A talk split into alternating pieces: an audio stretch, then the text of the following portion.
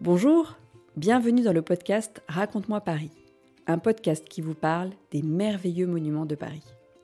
Aujourd'hui, nous retrouvons Notre-Dame, cette magnifique cathédrale située sur l'île de la Cité. Dans l'épisode précédent, nous sommes partis au Moyen Âge, à l'époque où cette cathédrale a été construite. Nous avons vu comment se passait un chantier de construction, pourquoi Notre-Dame avait été bâtie à cet emplacement, et surtout comment elle était devenue un lieu de célébration pour les rois et le peuple français. Dans ce nouvel épisode, nous allons voir comment la Révolution française a mis Notre-Dame en péril et comment elle a retrouvé sa place auprès des Parisiens grâce entre autres à l'écrivain Victor Hugo et à l'architecte Eugène Viollet-le-Duc. Vous êtes prêts? En 1789, c'est le début de la Révolution française. Le peuple se soulève et Paris est au cœur de ce soulèvement.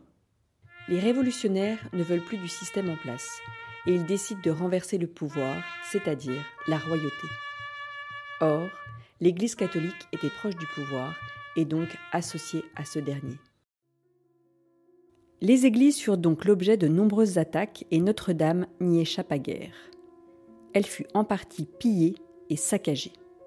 Par exemple, les 28 statues des rois de Juda, de la façade, furent détruites, car pour les révolutionnaires, ces statues représentaient les rois de France, ce qui en fait était une erreur. Les biens de Notre-Dame furent en partie vendus. Heureusement, ces trésors les plus précieux furent sauvés et amenés dans la bibliothèque Richelieu. Pendant deux ans, la cathédrale fut fermée au culte catholique et il fut décidé d'en faire un temple laïque, c'est-à-dire sans religion. On l'a appelé Temple de la Raison. Notre-Dame fut ensuite réouverte pour les messes et c'est Napoléon Ier qui lui redonna la première place le temps d'une cérémonie. Il s'y fit sacré empereur en 1804. Il rompait ainsi avec la tradition des rois d'être sacré dans la cathédrale de Reims. Il y a un grand tableau au musée du Louvre sur lequel le peintre David a représenté cet événement. Ce tableau s'appelle le Sacre de Napoléon. Néanmoins, si sur le tableau la cérémonie a l'air somptueuse, car les personnages sont richement habillés, il faut savoir que les murs de Notre-Dame étaient en très mauvais état et ont été cachés par des drapeaux et des tentures lors du sacre. En effet, Notre-Dame se détériorait et avait souffert de la Révolution. Elle était donc dans un état de délabrement. D'autant plus qu'il y eut par la suite d'autres émeutes à Paris et d'autres dégradations, comme par exemple les vitraux qui furent détruits. Notre-Dame était alors en si mauvais état qu'il fut question de la démolir. Mais un comité d'archéologues va réussir à rassembler des Parisiens pour défendre Notre-Dame. Ensemble, ils vont mettre en avant la valeur architecturale et historique de la cathédrale. La notion de patrimoine commence alors à exister. Le patrimoine, c'est quelque chose de précieux qui nous a été transmis du passé. Tu vois, notre patrimoine à Paris, c'est par exemple les monuments dont je te parle dans ce podcast.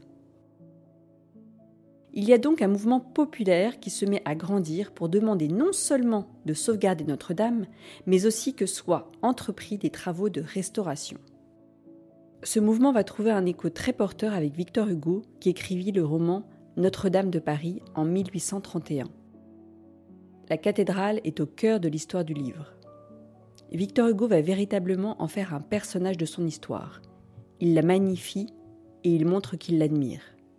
Il écrit par exemple Chaque face, chaque pièce du vénérable monument est une page non seulement de l'histoire du pays, mais encore de l'histoire de la science et de l'art. Ce livre fut un succès populaire dès sa sortie. Victor Hugo mit en lumière cette cathédrale aux yeux des Français et plus tard aux yeux du monde. Et lors de l'incendie de 2019, pendant lequel la cathédrale a failli disparaître, l'émotion fut immense dans le monde entier. En effet, après l'apparition du livre, il y eut de nombreuses adaptations, et notamment peut-être connais-tu le dessin animé Le Bossu de Notre-Dame, dont l'histoire s'inspire du livre de Victor Hugo. On retrouve Quasimodo, le sonneur de cloche, et Esmeralda. Avec Victor Hugo, Notre-Dame rentre donc dans la légende. Sous Napoléon III, les conditions sont alors réunies pour que soit décidée sa restauration. Un concours d'architectes est lancé et ce sont deux jeunes hommes de 30 et 36 ans, Eugène Viollet-le-Duc et Jean-Baptiste Lassus, qui furent nommés. Les deux architectes présentèrent un projet qui plaçait le savoir-faire médiéval au cœur des travaux. Ainsi, de nombreux artisans étaient présents sur le chantier, tels que des sculpteurs, des verriers ou des menuisiers. Un peu comme au Moyen Âge, cinq siècles auparavant. Eugène Viollet-le-Duc mena cette restauration pendant 20 ans. Son associé est mort pendant les travaux et il a dû continuer seul le chantier. Il avait donc beaucoup de pression et ce d'autant plus qu'il n'avait pas suivi de formation d'architecte. Il avait tout appris par lui-même. On dit qu'il était autodidacte. Mais il travaillait énormément et passait toutes ses journées sur le chantier. Il observait et se formait en permanence pour acquérir puis transmettre des savoir-faire. Il a été très critiqué par les architectes de l'époque, peut-être par jalousie, mais aujourd'hui, il est reconnu pour l'œuvre immense qu'il a accomplie. Il a su non seulement restaurer Notre-Dame en gardant son style du Moyen Âge, mais il a apporté également des nouveautés. Par exemple, il a créé 54 chimères sur la galerie de la façade entre les deux grandes tours principales. Les chimères, ce sont des statues de monstres imaginaires. Elles peuvent faire penser à des gargouilles, mais elles sont uniquement décoratives. Car les gargouilles avaient été créées pour évacuer l'eau de pluie. Ces chimères auraient été placées pour faire peur aux esprits maléfiques et les empêcher de rentrer dans cette cathédrale. Et en effet, elles semblent nous contempler de la hauteur d'où elles se trouvent. Eugène Viollet-le-Duc fit aussi bâtir nouvelle flèche pour remplacer l'ancienne. Mais il la fit plus grande, à 96 mètres de hauteur, et surtout, il ajouta à sa structure 16 statues de plus de 3 mètres de haut. On y trouve les statues des 12 apôtres de Jésus. Les apôtres, ce sont des personnes qui avaient été choisies par Jésus pour porter ses messages chrétiens. Il y a quelque chose d'amusant, c'est que Eugène Viollet-le-Duc s'est fait représenter dans le visage sculpté d'un des apôtres. Il est le seul qui regarde la flèche. À ton avis, pourquoi? Quatre jours avant l'incendie de 2019, les 16 statues avaient été descendues pour être restaurées. Elles ont ainsi été sauvées des flammes. La flèche de 96 mètres, elle, s'est effondrée, mais le coq, placé tout en haut, tel un paratonnerre, est tombé et a été retrouvé au lendemain de l'incendie. Ce coq contenait trois reliques une relique de Saint-Denis, une de Sainte-Geneviève et une épine de la couronne du Christ. Ces reliques ont été retrouvées intactes. Une relique, c'est pour les chrétiens un objet associé à la vie du Christ ou d'un saint. Ces grandes statues aujourd'hui restaurées, ainsi que le coq, sont exposées actuellement à la Cité de l'Architecture à Paris. Mais revenons à Eugène Viollet-le-Duc. Après 20 ans de travaux, Notre-Dame, ainsi rénovée et transformée, est prête pour accueillir des visiteurs dès la fin du XIXe siècle. En effet, la cathédrale devient, après sa restauration, un lieu de visite organisé et des milliers de visiteurs viennent chaque année la contempler. Ces milliers de visiteurs deviendront des millions de visiteurs. On peut imaginer que la réouverture de Notre-Dame prévue fin 2024 va susciter beaucoup d'enthousiasme. En attendant de pouvoir aller à la cathédrale, il est possible d'avoir accès à certains de ces joyaux.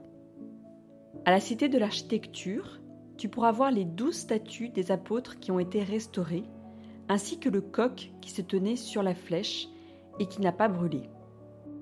Enfin, au musée de Cluny et de manière permanente, il est possible de découvrir une partie des têtes des rois de Juda qui avaient été vandalisées lors de la Révolution française.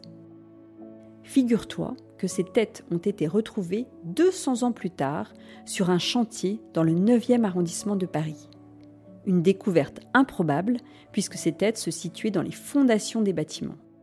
Je mets toutes ces informations avec les liens vers les musées dans les notes de l'épisode et sur le site internet raconte-moi-paris.com. J'espère que cet épisode t'a plu et t'a donné envie de voir ou revoir le bossu de Notre-Dame et peut-être un jour de lire le livre de Victor Hugo, Notre-Dame de Paris. Et surtout fin 2024, tu pourras peut-être aller visiter à nouveau Notre-Dame de Paris. À bientôt. Si vous avez aimé ce podcast, vous pouvez le soutenir en lui mettant des étoiles et en lui laissant un commentaire. Et vous pouvez vous y abonner gratuitement pour être informé des prochains épisodes. Merci.